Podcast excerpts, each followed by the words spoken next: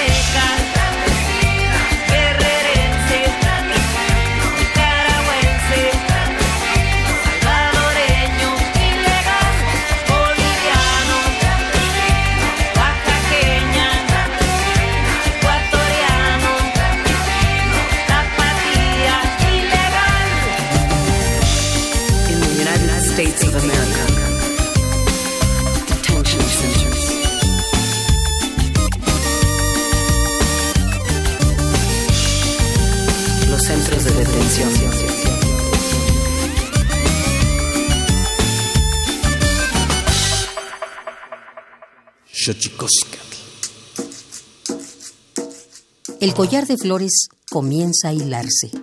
Es momento de ir a lo profundo. Radio UNAM presenta Xochicóscatl, collar de flores, con Mardonio Carballo. Hacemos revista del México profundo.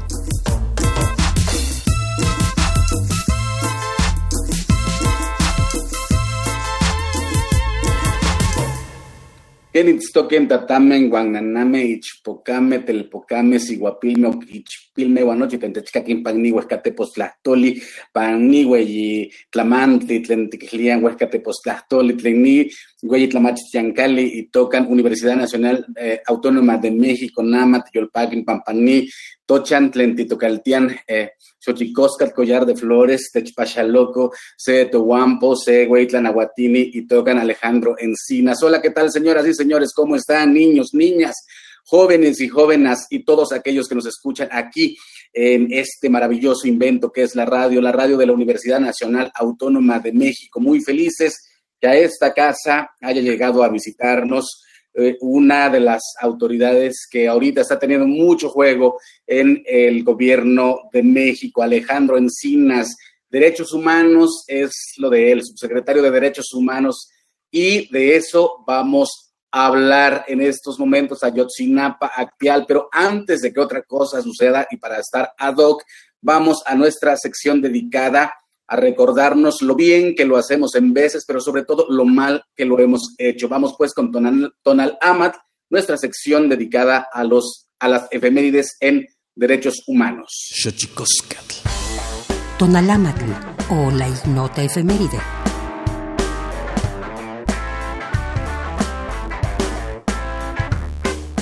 26 de octubre de 1994. Los primeros ministros de Israel, Isaac Rabin, y de Jordania, Abed Salam el Mayali, firman la paz entre ambos países.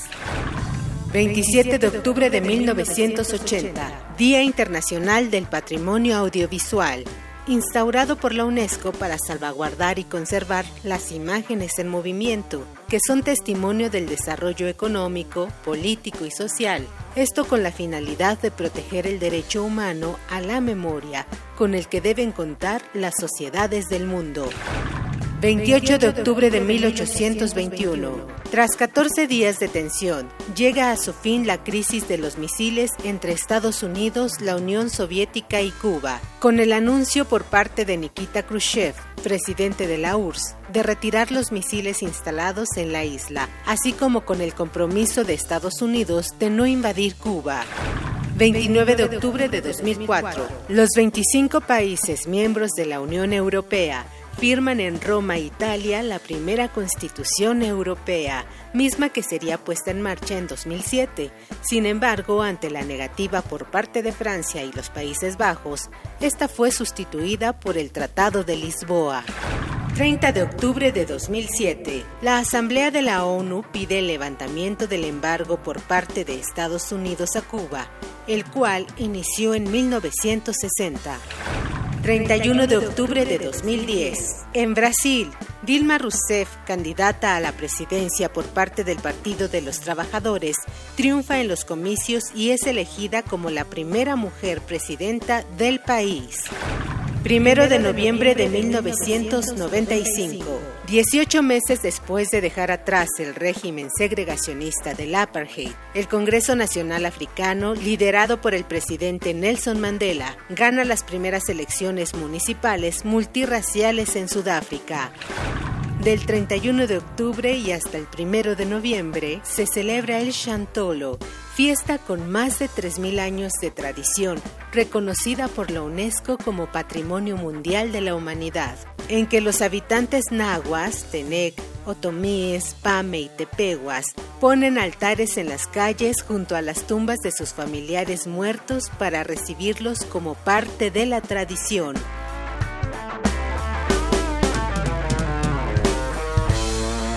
Xochicoscatl.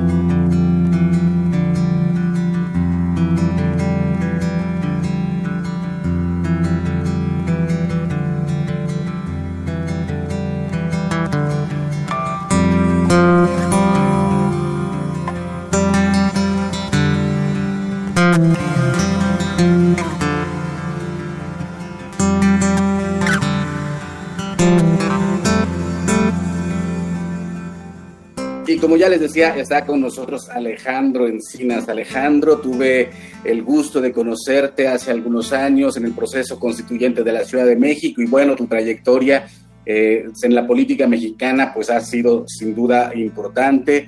Has, eh, tenido varios cargos y varios encargos y en este momento eres subsecretario de Derechos Humanos. ¿Cómo te va en este en ese nuevo encargo, Alejandro Encinas, y antes que nada, bienvenido. Al contrario, Mardonio, muchas gracias por la invitación. Es un gusto estar aquí en Collar de Flores y más en casa, en nuestra máxima casa de estudios, donde tuve la oportunidad de ser egresados.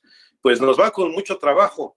Estamos enfrentando pues una crisis humanitaria eh, muy profunda que hemos heredado. Le hemos hablado, la herencia más dolorosa que enfrenta el actual gobierno es la crisis humanitaria y de derechos humanos que vive todavía nuestro país, porque las secuelas de una política equivocada en materia de combate a la delincuencia, las omisiones del Estado mexicano, las acciones autoritarias y represivas que durante muchos años el Estado mexicano llevó a cabo contra la población civil, pues no ha dejado de borrar sus huellas, pero también mantiene secuelas que tenemos que seguir enfrentando. Hemos señalado cómo lamentablemente nuestro país se convirtió en una gran fosa clandestina, Estamos hablando ahora de cerca de 77 mil personas reportadas como desaparecidas y no localizadas en un universo este, que abarca prácticamente todo el país. Y aunque hemos hecho un esfuerzo muy profundo, no solamente para generar las instituciones que nos permitan atender la, atender la demanda de las víctimas, para hacer la búsqueda y la identificación de sus seres queridos, pues todavía tenemos un muy largo trecho que recorrer. Pongo ese ejemplo, pero hay todavía muchas otras eh, áreas de, trabajo que tenemos que enfrentar. El problema grave del feminicidio, de la violencia contra las niñas y los niños, este incremento que se ha registrado en la violencia en, los hogares. Lamentablemente, la violencia ya se nos anidó dentro de nuestras casas. Uno de cada cinco delitos que se cometen en nuestro país se cometen en el hogar y con el núcleo familiar más cercanos, desde el maltrato infantil, la violencia intrafamiliar, hasta la expresión más cruda y dolorosa que es la violación y el feminicidio de muchas mujeres y niñas en el país. En fin, estamos con un eh, gran reto enfrente, una gran responsabilidad, pero estamos haciendo todo lo humana y políticamente posible para atender esta crisis y remontarla. Pues sin duda un tiempo difícil, una etapa difícil, eh, pensar en este sexenio con todas las esperanzas volcadas también, un gran número de votantes eh, fue a las urnas para expresar en parte eh, su hartazgo por lo que ya platicas, este Alejandro Encinas, pero sin duda una de las digamos que, que, todas las esperanzas han, han, sido trastocadas en este momento por el COVID, ¿no, este Alejandro Encinas? Sí, yo creo que hay un México antes y un México después de esta pandemia. Creo que el fenómeno de la pandemia no solamente va a tener grandes implicaciones económicas, como lo hemos visto con la pérdida de empleo, la disminución de la actividad económica, la caída en la tasa de crecimiento que teníamos como expectativa para el presente año, pero creo que el cambio más profundo que estamos enfrentando es un cambio cultural en sus hábitos, en sus costumbres, en nuestras formas de convivencia, donde lamentablemente el sector de la población más afectado son las niñas y los niños. Esta, la infancia que lamentablemente con la pandemia perdió los espacios de convivencia naturales que tenía para su desarrollo personal y comunitario, como es la escuela, como es la calle, como son las actividades recreativas, las actividades deportivas que ellos venían desarrollando. Y esto va a traer comportamientos y formas de convivencia muy distintos. Ya vemos cómo estas modalidades de la comunicación a distancia llegaron para quedarse. Es todo lo que son las videoconferencias pues ya, y o el trabajo en casa son nuevas prácticas que llegaron para quedarse pero lo que nos falta todavía por construir y conocer realmente cuál va a ser el desenlace es cuáles van a ser nuestras nuevas formas de relación y convivencia con la sociedad, con nuestra familia, con sus amigos, con nuestros vecinos, porque lamentablemente estas, este encierro, esta larga cuarentena que hemos venido enfrentando, todavía no ha logrado este, desarrollar sus nuevas formas de comunicación y de convivencia aunque por supuesto son las niñas, los niños, los jóvenes los que están desarrollando nuevas formas de comunicación. Yo lo veo, por ejemplo, con mi nieta de 10 años, cómo ve películas con sus amigas a través de la red, una amiga la sube a la pantalla y entre todos están compartiendo eh, esta forma de, convivencia, aunque por supuesto el contacto humano, el calor, el olor, el poder sentir, el poder ver a los ojos a todas las personas es lo que va a tener una muy profunda este, transformación de nuestra sociedad. Aún así, Alejandro Encinas, eh, no han dejado de ocurrir eh, las cosas que tienen que ocurrir, ¿no? Alejandro Encinas está con nosotros, subsecretario de Derechos Humanos, Población y Migración de la Secretaría de Gobernación del Gobierno de México. Eh, hemos tenido algunas noticias, lo que ha trastocado las últimas eh, horas periodísticas es la detención eh, de Cienfuegos, secretario de la Defensa Nacional en el gobierno de Peña Nieto. Eh, y al mismo tiempo, Alejandro, hemos visto también avances en, el, en dos casos que para mí me parecen, hablan de la ignominia más terrible de este país, Actial y Ayotzinapa. ¿Por qué no nos platicas lo que ha estado ocurriendo, Alejandro Encinas? Bueno, en el caso particular de Actial, hemos venido trabajando con dos grupos de víctimas que lamentablemente a lo, largo, a lo largo del tiempo se han dividido. Eh, con uno de ellos ya llegamos a un acuerdo de solución amistosa que estamos implementando en coordinación con el gobierno del estado de Chiapas, que busca no solamente, como ya lo hicimos, asumir la responsabilidad del Estado, ofrecer disculpas por estos hechos bochornosos en los que fue responsable el Estado esta masacre de inocentes en la comunidad de Acteal, sino que también hemos iniciado el proceso de reparación integral que tiene que ver no solamente con dar una satisfacción personal a las familias, a los núcleos familiares de las víctimas que lamentablemente perdieron la vida o que fueron eh, sobrevivientes que tuvieron secuelas graves, sino que también estamos buscando preservar la memoria, poner un centro que nos permita tener presente qué pasó ese día, eh, que no se quede, se borre de, nuestra memoria histórica, un, también un conjunto de actividades para el desarrollo de la comunidad a fin de que puedan mejorar sus condiciones y calidad de vida como parte de un proceso de reconstrucción de paz y de reconciliación en la comunidad. Hay otro grupo que ha decidido, y nosotros lo respetamos totalmente, continuar con el proceso de análisis de fondo que está haciendo la Comisión Interamericana de Derechos Humanos, que por supuesto nosotros atenderemos de manera muy puntual la resolución que ésta vaya a adoptar, aunque también hay que señalar que en el acuerdo de solución amistosa que firmamos ya con el grupo al que me refería, pues nos apegamos estrictamente a los estándares de la Comisión Interamericana para evitar que pudiera haber posteriormente diferendos profundos con la forma de la reparación integral a cada uno de los grupos. Creo que este reconocimiento de la responsabilidad del Estado en la masacre de Acteal no solamente reflejo de la voluntad y la convicción del gobierno de México, del presidente de la República, de no mantener la impunidad, no guardar silencio, no callar ninguna injusticia. Y como lo hicimos desde el primer día, yo recuerdo el 3 de diciembre del 2019, en la propia Comisión Interamericana de Derechos Humanos, yo asumí la responsabilidad por la desaparición de personas en el municipio de Nuevo Laredo por parte de elementos de las Fuerzas Armadas, como también lo hicimos ofreciendo disculpas públicas a la periodista Lidia Cacho por la, eh, la violencia sexual de la que fue objeto, o las disculpas que hicimos a los familiares de los muchachos que fueron asesinados por elementos del ejército mexicano en el TEC de Monterrey, como lo vamos a seguir haciendo con el reconocimiento de las responsabilidades del Estado en la guerra sucia y la forma en que se reprimió a las presas y presos políticos de aquellos años, pero también tenemos que ahora enfrentar pues, nuevas acciones como lo que estamos atendiendo con la Comisión por la Verdad y la Justicia en el caso de Ayotzinapa, donde hemos tenido avances significativos y hemos podido acreditar que la verdad histórica nunca fue verdad, que la única verdad es que todavía no conocemos la verdad en qué pasó en el caso de Ayotzinapa y que la verdad oficial se construyó sobre la simulación, la mentira y la tortura.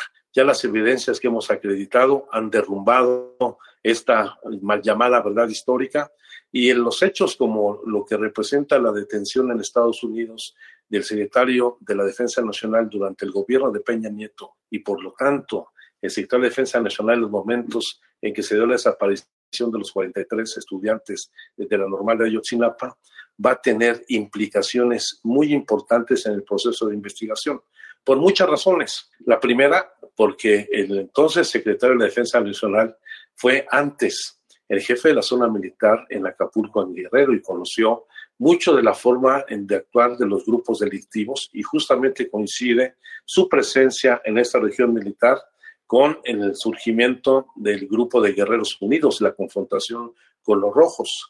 Posteriormente pasa a la zona militar en el Estado de México y es cuando se presentan en los lamentables hechos de Tlatlaya, que también están asociados en el caso de Yotzinapa, porque hay que recordar que quien era el, el, responsable del 27 Batallón de Infantería en Iguala en el momento de la desaparición, también pasa a ocupar responsabilidades en el Estado de México posteriormente. Y en el caso específico del secretario de Defensa Nacional al momento de la desaparición, pues todas las limitaciones que la propia Defensa Nacional impuso a los familiares para la investigación, al GEI, que también había requerido entrevistar a varios de los elementos del 27 Batallón, lo cual fue por instrucciones desde la Secretaría de Defensa Nacional impedido de que eso sucediera, como también la entrada a las instalaciones del 27 Batallón de Infantería en Iguala. Creo que son muchos los temas que van a abrirse de esta, a partir de esta detención y por supuesto esto va a ayudar a esclarecer el papel que jugaron las Fuerzas Armadas esos días, esa trágica noche y madrugada de Iguala. Pues has, eh, hecho un recorrido, yo creo que por eh, estampas eh, que no queremos que se repita, ¿no? Lo de Lidia Cacho, Tlatlaya, Actial, en fin, los desaparecidos los desaparecidos y la, la tortura. Yo quisiera preguntarte, Alejandro Encinas, eh, mucha gente en el tema indígena, por ejemplo, ahora se está preguntando mucho y hay una, eh, digamos, eh, una narrativa donde se pregunta dentro de esa narrativa si las disculpas sirven de algo porque el presidente ha puesto sobre la mesa que las disculpas para los pueblos indígenas por parte del Vaticano o por parte de España. Yo, quisiera preguntarte, en términos de derechos humanos, las disculpas, mucha gente dirá de qué, de qué sirven unas disculpas, y yo te preguntaría, eh, ¿de qué sirven unas disculpas? Que yo creo que sirve de mucho en el juego de los símbolos. No, yo creo que juegan un papel muy importante y fundamental en avanzar en la garantía y respeto a los derechos humanos en nuestro país y en la justicia para las víctimas de quienes fueron objeto de violación a sus derechos. Una disculpa pública a nombre del Estado mexicano implica, en primer lugar, reconocer la responsabilidad del Estado en la comisión de estos delitos violatorios de los derechos humanos.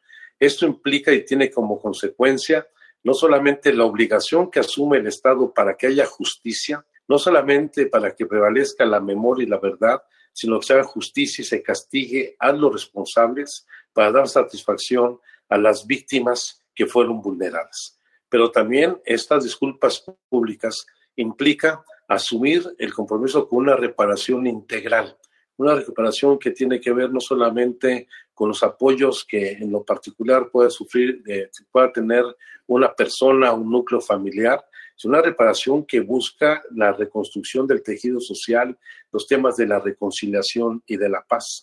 Pero fundamentalmente y de manera muy significativa, una disculpa pública implica tener presentes estos hechos para que no vuelvan a suceder, que no se repitan de nueva cuenta estas eh, violaciones a los derechos humanos en las que participaron agentes del Estado mexicano, ya sea en el ámbito municipal, a nivel estatal, a nivel federal o de todos los niveles, ya sea por responsabilidad u omisión directa o también por colusión con los grupos delictivos. Esto tiene repercusiones muy importantes, no solamente en lo, en lo emblemático, en lo simbólico que esto representa, sino en las acciones que en consecuencia tienen que implementarse. O sea que eh, cuando hablamos de disculpa pública, digamos que es el inicio de un proceso importante donde están involucradas eh, la verdad, la justicia, la memoria y la reparación integral del daño. Estamos más o menos entendiendo, Alejandro. Exactamente. Es un proceso que va desde, desde el reconocimiento de la responsabilidad a la aplicación de la justicia y a la garantía de no repetición sin duda, sin duda importante y pensar en un país como este, que ya decíamos que acabas de poner una retaíla de agravios, tú como un hombre de izquierda, eh, militante en muchos sentidos de la izquierda mexicana y en muchos procesos, eh, ser eh, ahora subsecretario de Derechos Humanos, ¿con qué te encontraste, Alejandro Encinas? Bueno, me encontré en primer lugar con un abandono profundo de las tareas que la Secretaría de Gobernación debió de haber realizado para enfrentar esta crisis. Si bien hay que reconocer que hay funcionarios públicos que hicieron un esfuerzo muy importante por cumplir con su responsabilidad, lo cierto es que la instrucción que prevaleció desde el Estado mexicano, desde el presidente de la República, el secretario de Gobernación, es tratar de esconder, minimizar, simular la magnitud de la tragedia. Siempre se quiso ocultar la gravedad de los hechos que estamos enfrentando y eso dejó en una situación de indefensión y abandono, en primer lugar, a las víctimas, pero también al conjunto de la sociedad. Porque un acto de tortura, un acto de desaparición, un acto de trata de personas, agravia no solamente a la víctima directa, sino a toda la sociedad. Más aún en un país donde ante tanta indiferencia, lo único que propició, eh, las, propiciaron las administraciones anteriores fue la prevalencia de la impunidad. Un país donde no se castigan los delitos. Pongo un ejemplo. Eh, cuando hicimos la, la, consulta a la Fiscalía General de la República y a las fiscalías de los estados de cuántas carpetas se integran y cuántas carpetas terminan en sentencia por los casos de desaparición, ya sea forzado por particulares en nuestro país, la respuesta fue que ninguna. O sea, prácticamente hay un 100% de impunidad en todo lo que es la aplicación de la justicia contra el delito de desaparición. Y esto es justamente lo que tenemos que remontar, porque no basta solamente que busquemos, que encontremos cuerpos, que los identifiquemos, que regresen estos en la medida de, sus, de, las posibilidades con sus familiares, sino lo que importa es castigar a los responsables. Creo que ahí es donde reside el reto más significativo que nosotros tenemos en el momento. Pues sin duda eh, importante lo que estás poniendo sobre la mesa, ¿no? Eh, estamos platicando aquí en Xochicosca, el collar de flores, con Alejandro Encina, subsecretario de Derechos Humanos, Población y Migración migración de la Secretaría ah, de Gobernación del Gobierno de México. Alejandro, la migración, los hermanos eh, centroamericanos y toda, toda esta pues narrativa en la cual eh, eh, Trump dice que nosotros haremos el muro, eh, etcétera, etcétera. Y por otro lado, pues tenemos también a los propios hermanos y hermanas de, Centroamérica que en su intento también de buscar mejores condiciones de vida, pues pasan por México y cómo estamos avanzando en esto, Alejandro, en el trato humano hacia los migrantes. Yo creo que nosotros tenemos que asumir el compromiso que suscribimos en la conferencia de Marrakech en diciembre de 2019 para garantizar una migración ordenada, regulada y segura que garantice los derechos humanos de las personas migrantes y garantice el derecho a la movilidad humana. Yo sé y tenemos claro que desde un inicio el fenómeno migratorio se convirtió en un conflicto en la relación bilateral con los Estados Unidos y generó muchísimas tensiones, desde el amago del cierre de galitas y fronteras, el amago de establecer aranceles eh, a las exportaciones eh, de México hacia los Estados Unidos, el levantamiento del muro, la deportación de decenas de miles, como sí sucedió hasta la fecha, de connacionales de los Estados Unidos a nuestro país, y esto trastocó en gran medida las políticas que veníamos implementando. Sin embargo, creo que hemos tenido la posibilidad de desarrollar una política, en primer lugar, que atienda a principios básicos de derechos humanos, buscando nuevas modalidades a partir de entender que México ya dejó de ser un país de tránsito y de expulsión de migrantes hacia los Estados Unidos para ser también un país receptor de población migrante de, eh, que quiere integrarse a la vida de nuestro país. Yo por eso creo que el mayor reto hoy en materia de la política migratoria es la integración de personas particularmente de Honduras, Guatemala y El Salvador, que son eh, las, las, nacionalidades que tienen el mayor porcentaje de migración a nuestro país, aunque también tenemos de manera creciente colombianos, venezolanos, ecuatorianos, gente de Haití, mucho cubano que viene también a buscar una posibilidad de vida a nuestro país y tenemos que garantizar su integración. Una integración que tendrá que atender el desarrollo de la región, particularmente del norte de Centroamérica y la frontera sur de México. Ahora, ¿cómo le hemos venido enfrentando esta situación? Ofreciendo distintas este, acciones. Una, que fue una decisión para atender esta crisis humanitaria que implicaría la, eh, la, deportación de población de Centroamérica que ha solicitado asilo en los Estados Unidos y que ahora eh, se les da cobijo en nuestro país, con lo cual tenemos ya cerca de 90 mil personas que están esperando en territorio mexicano la respuesta de la Corte norteamericana respecto a su solicitud de asilo. Y estas personas se han venido integrando en distintas regiones del país. Paradójicamente, no se quedan en la frontera norte, sino que tienen movilidad en todo el territorio nacional. Hemos incrementado de manera significativa el otorgamiento de visas de carácter humanitario para que esta, la población más vulnerable pueda quedarse en nuestro territorio, al igual que se están otorgando permisos eh, de trabajo, visas de trabajo temporal, acompañadas de la entrega de la CURP, de la célula única de registro de, población para que puedan laborar en México, muchas visas de visitante regional y un instrumento que para nosotros es fundamental, eh, que es la mejor expresión de la garantía de protección que se tiene que otorgar a los migrantes, que es el refugio, donde seguramente al cierre de este año estaremos alcanzando una cifra cercana a las 100.000 solicitudes de refugio en nuestro país de la gente más vulnerable. Hay que señalar que quien está migrando a nuestro país y que está buscando esta posibilidad de integración son los sectores más vulnerables, de, particularmente la población centroamericana familias muy jóvenes con niños, ya la migración tradicional, donde eran hombres adultos y posteriormente mujeres adultas las que caracterizaban el flujo migratorio ha cambiado.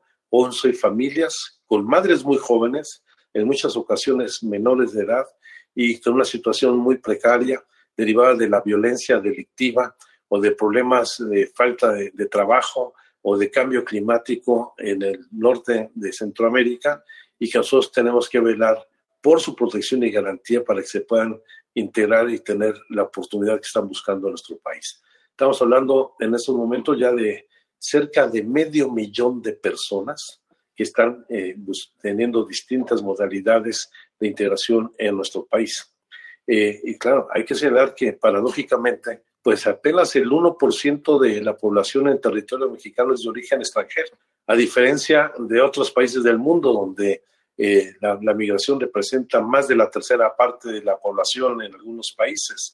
Y para una buena sorpresa del dato, la mayor parte de este millón de personas que está viviendo en nuestro país son ciudadanos norteamericanos. La inmensa mayoría, cerca del 80%, con lo cual se da cuenta de que todavía México tiene una gran capacidad para absorber sin afectar el desarrollo de nuestro país a esta población que viene a ocupar muchos puestos de empleo que en estos momentos hay oferta, pero que los trabajadores mexicanos no están ocupando. O sea, hay que ir superando esta actitud de desprecio, de discriminación, eh, porque en muchos sectores está mal entendida. Siempre México ha sido un país hospitalario ante el turista, ante el visitante extranjero pero también hay que reconocer que tenemos todavía muy profundas las raíces de una actitud discriminatoria, particularmente con los pobres. Independientemente de su nacionalidad, sean mexicanos, hondureños, guatemaltecos, eh, salvadoreños, yo creo que la discriminación se da fundamentalmente contra la pobreza, que es lo que tenemos que remontar. Pues sin duda, eh, muy interesante. Vamos a ir a un corte, Alejandro Encinas, para seguir platicando. Eh, sin duda, importante.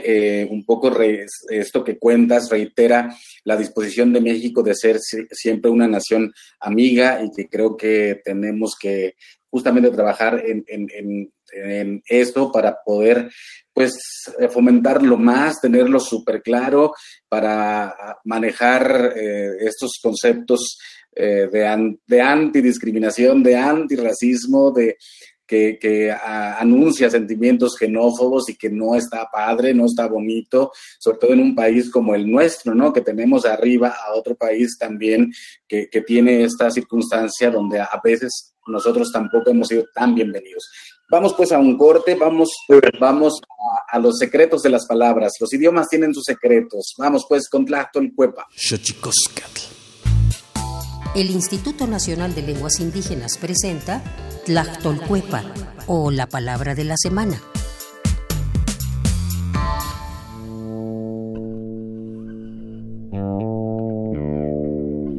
Shudi es una palabra de origen ñañú, variante de la lengua otomí que se habla en la región del Valle del Mezquital, en el estado de Hidalgo, que se usa para referirse a aquella imagen oscura que proyecta un cuerpo sobre una superficie al interceptar los rayos de luz y que en algunas ocasiones nos puede causar terror o nos puede servir para refrescarnos.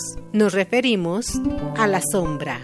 El vocablo Shudi es un sustantivo que proviene de la agrupación lingüística otomí, la cual forma parte de la familia lingüística otomangue, la más grande y diversificada de México. De acuerdo con el Catálogo de Lenguas Indígenas Nacionales, editado en 2008, el idioma otomí se habla en los estados de Hidalgo, Tlaxcala, Estado de México, Guanajuato, Michoacán, Querétaro, Puebla y Veracruz. Tiene nueve variantes lingüísticas y cuenta con 307.928 hablantes mayores de tres años.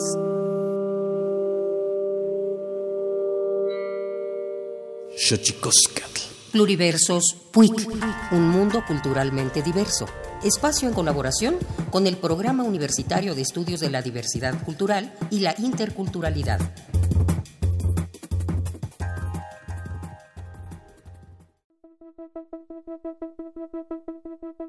La pandemia mundial por la enfermedad COVID-19 nos ha obligado a modificar la vida cotidiana como la conocíamos hasta principios de este año 2020.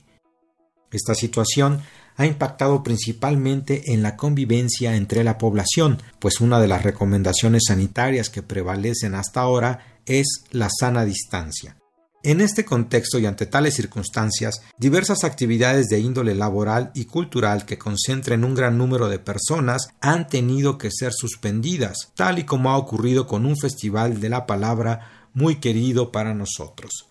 Se trata del Festival de Poesía Las Lenguas de América Carlos Montemayor, que cada dos años convoca el Programa Universitario de Estudios de la Diversidad Cultural y la Interculturalidad de la UNAM, y del cual en estos días estaríamos disfrutando la novena edición. Sabemos que esta nueva normalidad, como se le llama recientemente, nos ha orillado a posponer un evento de tal magnitud. Sin embargo, no podíamos dejarlo pasar desapercibido y por ello hemos convocado a dos eventos de suma importancia. Te invitamos a ser parte del conversatorio a 16 años del Festival Las Lenguas de América Carlos Montemayor el próximo miércoles 28 de octubre a las 19 horas en el que participarán la poeta zapoteca Natalia Toledo, el poeta mazateco Juan Gregorio Regino y el etnólogo José del Val. También disfruta del Life de poesía con las voces del poeta Nahua, Martín Tonalmeyot, la poeta quechua Elvira Espejo y el poeta vinizá Elvis Guerra. Esto ocurrirá el jueves 29 de octubre a las 19 horas. Ambas actividades se transmitirán en vivo a través de la página de Facebook del PUIC UNAM. Para mayor información, visita el sitio www.nacionmulticultural.unam.mx. Xochicosca.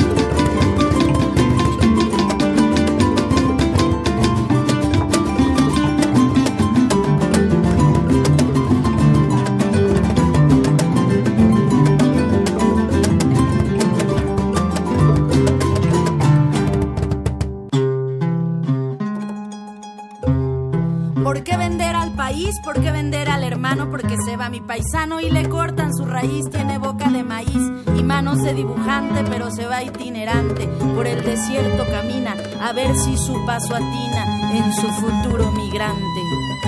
Hablar sobre migración es bastante doloroso, un tema tan espinoso que me da consternación, se me asusta el corazón, se me atraviesa el lenguaje Cambia incluso este paisaje del mundo en el que yo vivo, por eso canto y escribo este doliente mensaje. Todo el que debe emigrar deja en el ayer su infancia y su llanto en la distancia eleva el nivel del mar.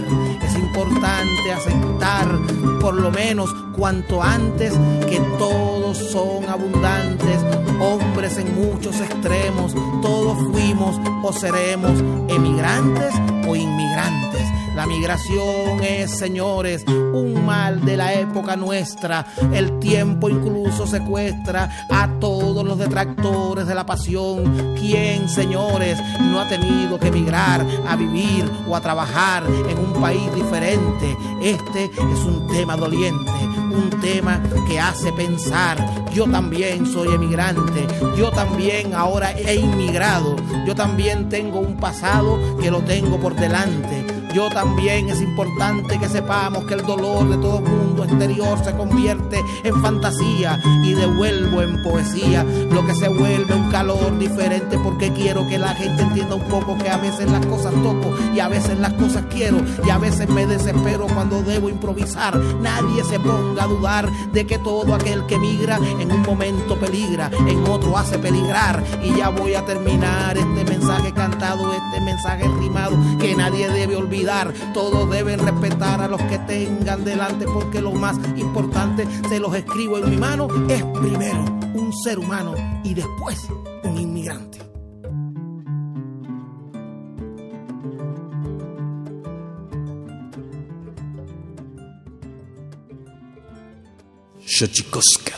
Y seguimos aquí con Alejandro Encinas. Alejandro, pues un poco te decía, a mí me parece que reiterar que México es una, es una nación que cree un poco en lo fraterno y en la amistad entre países, y esto que estás diciendo me parece importante. Habías apuntado que, eh, que el, desprecio al pobre, a la pobreza, ¿no? Y en ese sentido también, ¿no? En México hay una gran eh, discriminación hacia el pobre, generalmente indígena. Entonces pienso que deberíamos eh, también eh, mirarnos el ombligo cuando hablamos de, discriminación y racismo. Y me parece que es, es un tema importantísimo en estos momentos en México. CONAPRED, Encinas. ¿Qué esperamos del CONAPRED? Yo creo que hay que fortalecer el Consejo Nacional para Prevenir la Discriminación. Creo que es una institución muy importante del Estado mexicano que se ha venido consolidando como un referente de combate a las muy diversas formas de discriminación que tenemos en el país. El presidente ha planteado ya una terna con tres mujeres indígenas eh, muy respetables, con una muy amplia trayectoria en la lucha social y estamos en espera eh, simplemente de que se haga unos ajustes a la legislación para que se realice el nombramiento. Creo que un perfil indígena al frente con la PRED va a ayudar muchísimo a visibilizar la lamentable discriminación que existe contra los indígenas en nuestro país, lo que no quiere decir que no se, que se segan, eh, no se atiendan las otras formas de discriminación que lamentablemente existen eh, respecto a la diversidad sexual respecto a la gente que tiene algún tipo de discapacidad, respecto al extranjero por el hecho de serlo, eh, que son muchos de los temas que tenemos que enfrentar.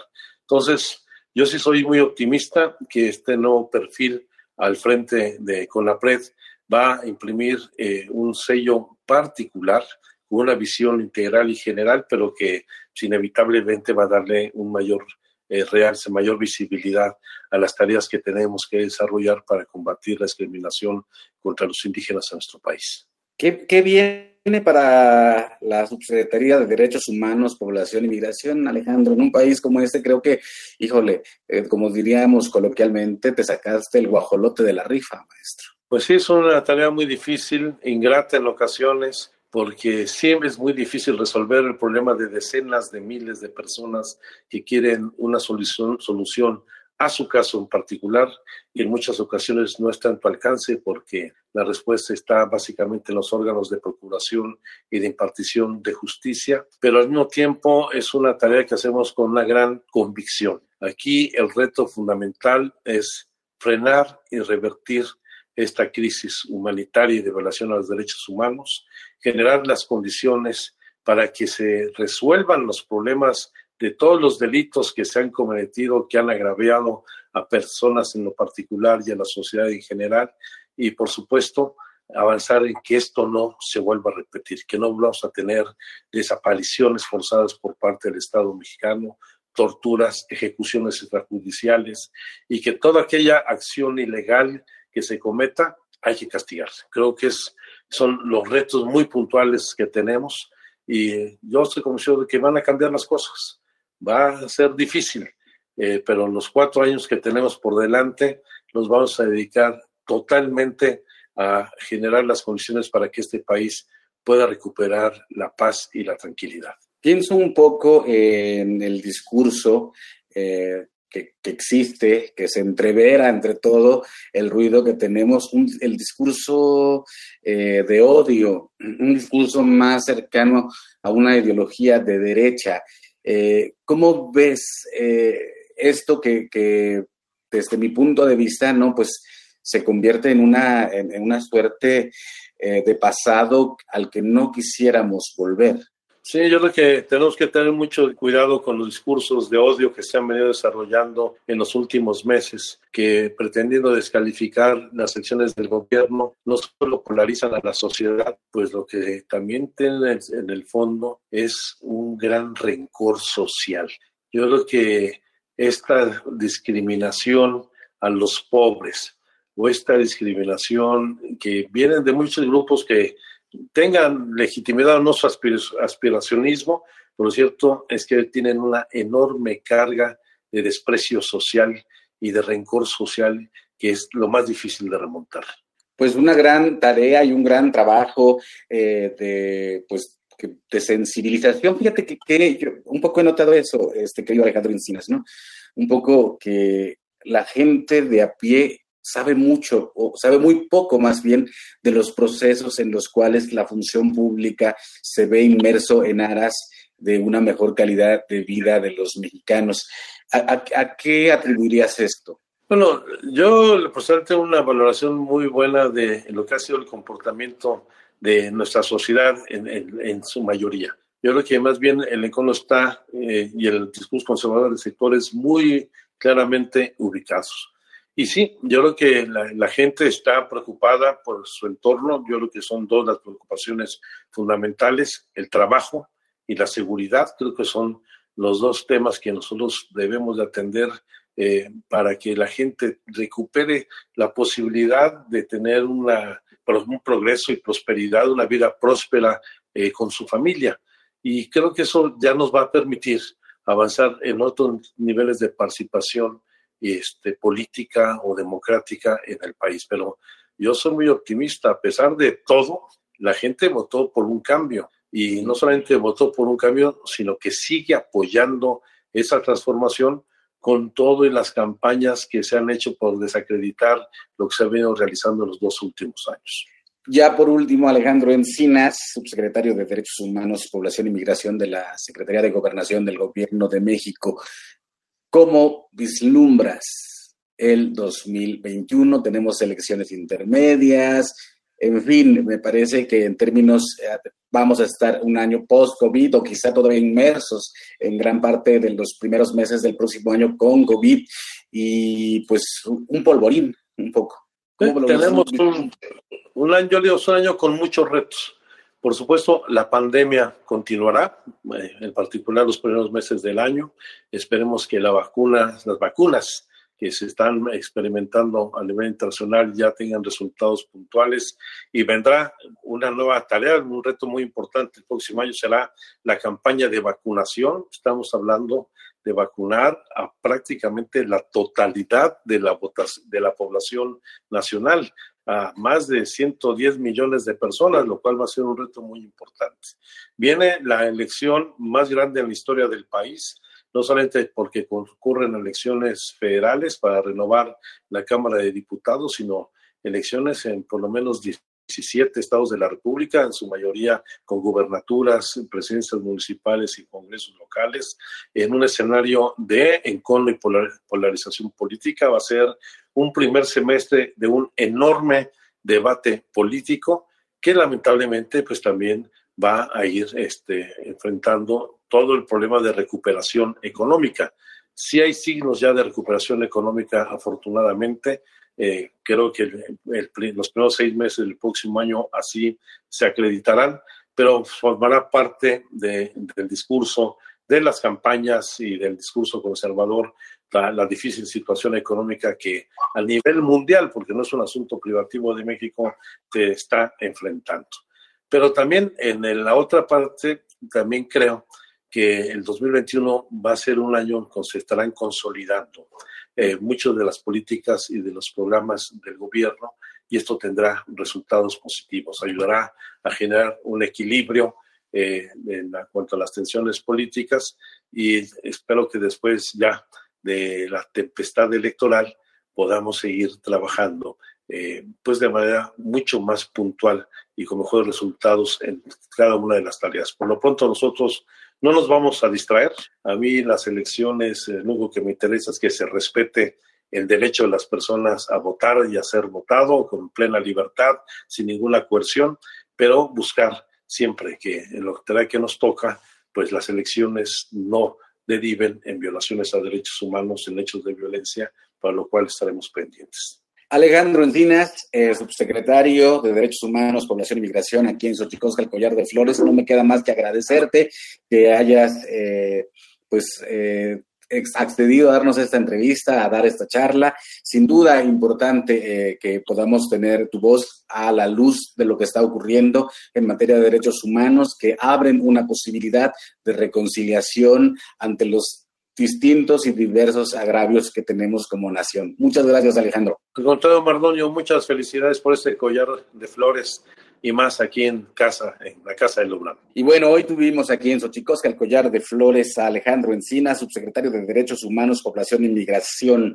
Eh, qué maravilla poder tener, eh, tenerlo a él, que es el encargado de muchas eh, de las situaciones que más han causado dolor este país, entre ellas Actial, entre ellas Ayotzinapa. Así que eh, qué, fortuna poder escucharlo de su propia voz y nosotros estamos aquí muy, muy contentos también eh, de, pues, de haber escuchado en este programa a Lila Downs con Clandestino, a Laura Rebolloso con La Bamba Migrante y al coro de Actial.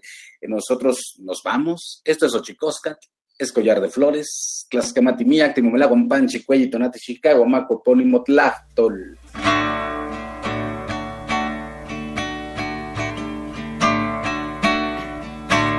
río de lágrimas florece ahí en el paraje de Atea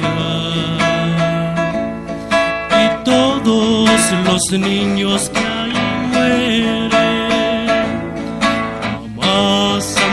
tenido una vida. El hambre clava y clava sus colmillos en Chiapas, Guatemala y Salvador.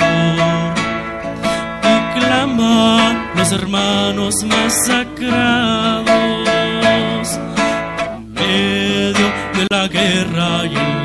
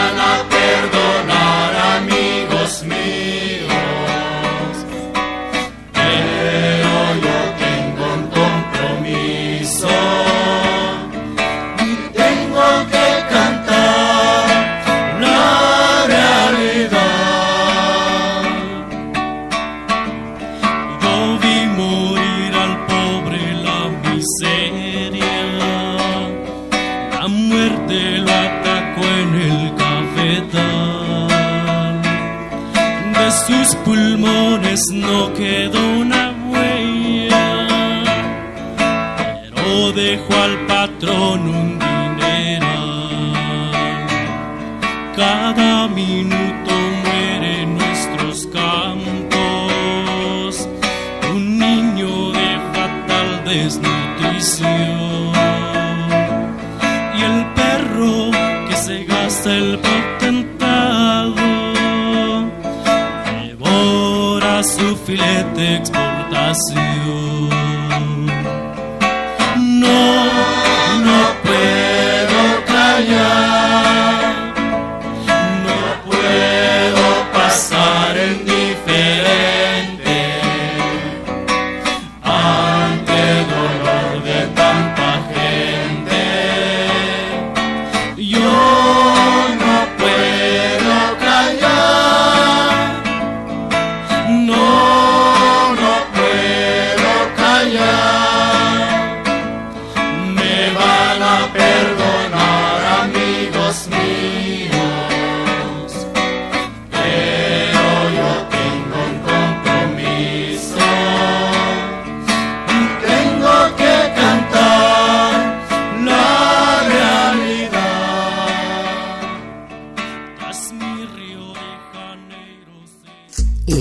Xochicóscatl, Collar de Flores, con Mardonio Carballo. Hacemos revista del México Profundo. Una producción de Radio UNAM. Experiencia sonora.